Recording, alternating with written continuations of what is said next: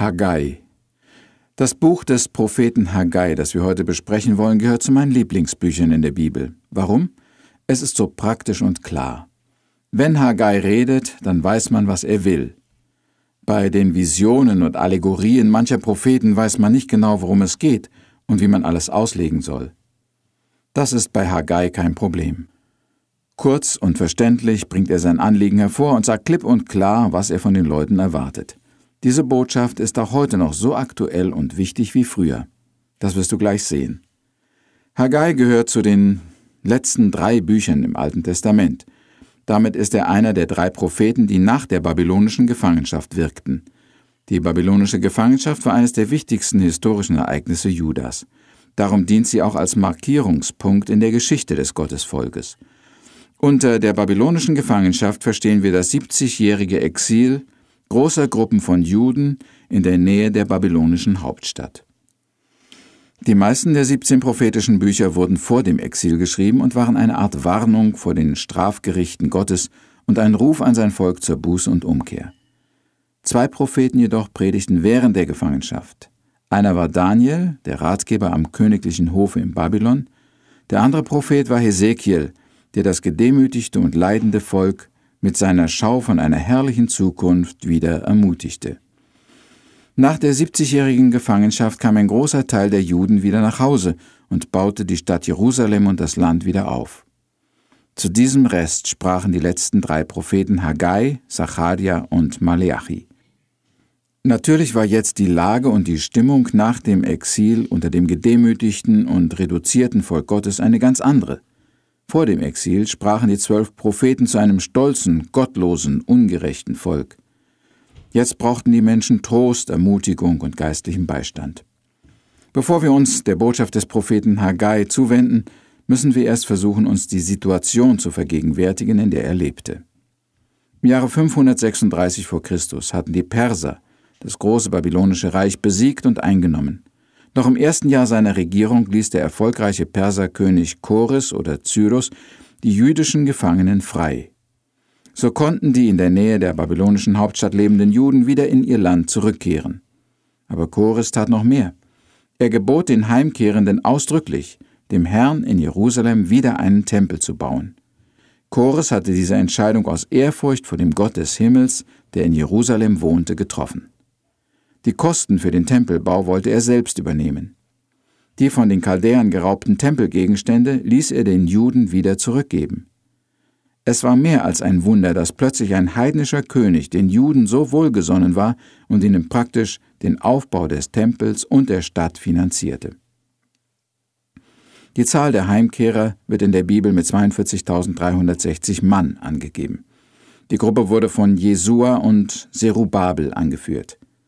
Das Erste, was die Leute taten, als sie nach einem sehr weiten und beschwerlichen Marsch durch die Wüste die völlig zerstörte Stadt Jerusalem erreichten, war, dass sie dem Herrn einen Altar bauten. Das zeigt deutlich etwas von ihrer neuen Gesinnung.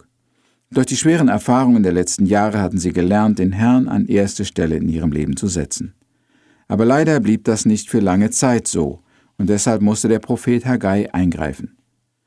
Das nächste, was die Juden in ihrer Freude und Begeisterung über die Rückkehr taten, war, dass sie den Grundstein für einen neuen Tempel legten. Aber schon zwei Jahre später kam es am Bau zu Störungen und zu Stillstand. Im Lande, das früher den Juden gehört hatte, lebten jetzt verschiedene Gruppen von Ausländern. Diese Leute kamen und wollten sich am Tempelbau beteiligen. Vielleicht wollten sie dem Landesgott einen Dienst erweisen und ihn gnädig stimmen. Keinesfalls jedoch aus der Erkenntnis heraus, dass er der einzig wahre Gott sei, dem sie zu gehorchen und zur Hingabe verpflichtet wären. Jesua und Zerubabel erlaubten den Fremdlingen nicht, sich am Bau des Tempels zu beteiligen. Das war eine schwere Beleidigung für sie. Darum verklagten sie die Juden bei dem König Chores und versuchten alles, den Tempelbau zu verhindern oder zu erschweren. Scheinbar gelang es ihnen, den Perserkönig zu überzeugen, dass der Tempel als geistliches und nationales Zentrum der Juden eine Gefahr für die Sicherheit dieses Reiches bedeutete. So kam es, dass die Zuwendungen aus der Staatskasse des persischen Königs aufhörten und der Bau halbfertig liegen blieb.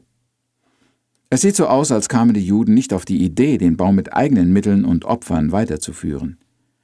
Sie wurden mutlos und lässig und wandten sich nun mit ganzem Eifer und Interesse dem Bau ihrer privaten Wohnungen zu.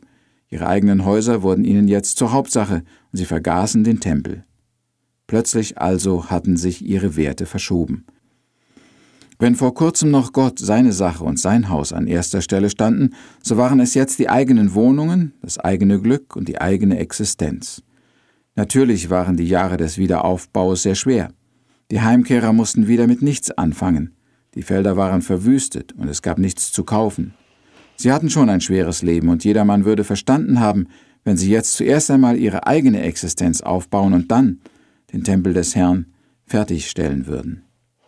Aber Gott ist nicht einverstanden mit dieser Sicht der Dinge. Darum sendet er den Propheten Haggai mit folgender Botschaft.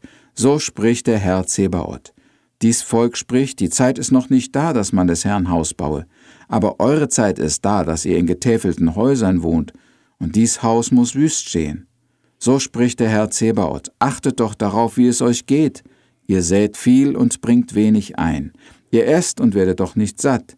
Ihr trinkt und bleibt doch durstig. Ihr kleidet euch und könnt euch doch nicht erwärmen. Und wer Geld verdient, der legt es in einen löchrigen Beutel. Mir gefällt in dieser Rede besonders das Wort vom löchrigen Beutel. Ich kann richtig sehen, wie der Arbeiter am Zahltag sein Geld in den Beutel tut, froh darüber, was er verdient hat.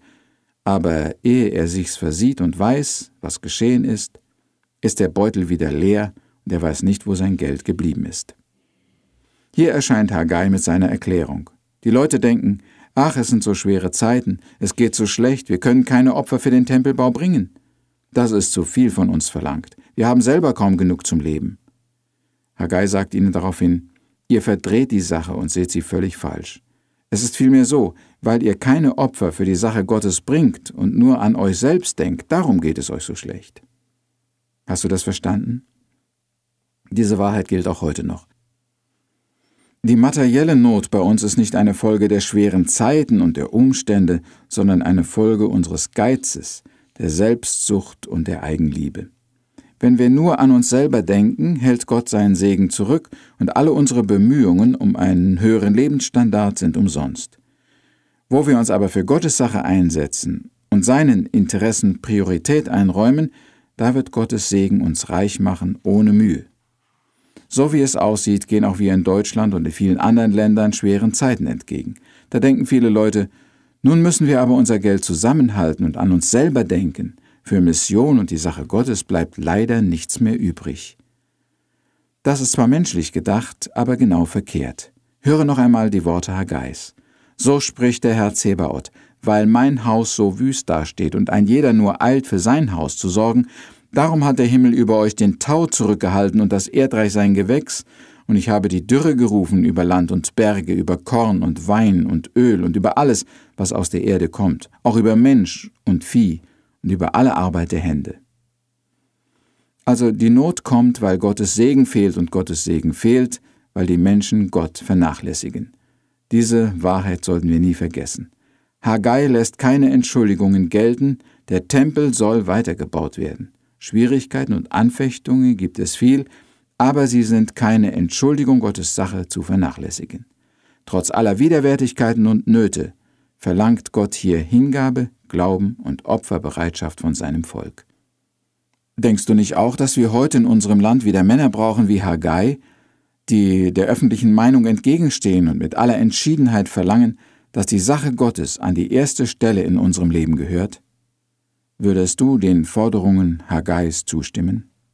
Wir beten. In vieler Hinsicht gleicht die Situation in Jerusalem zu Haggais Zeiten der Situation heute in unserem Land. Darum bitten wir dich, o Herr, vergib uns unsere Eigenliebe und Selbstsucht und lass die Sache deines Reiches wieder an die erste Stelle in unserem Leben treten. Amen.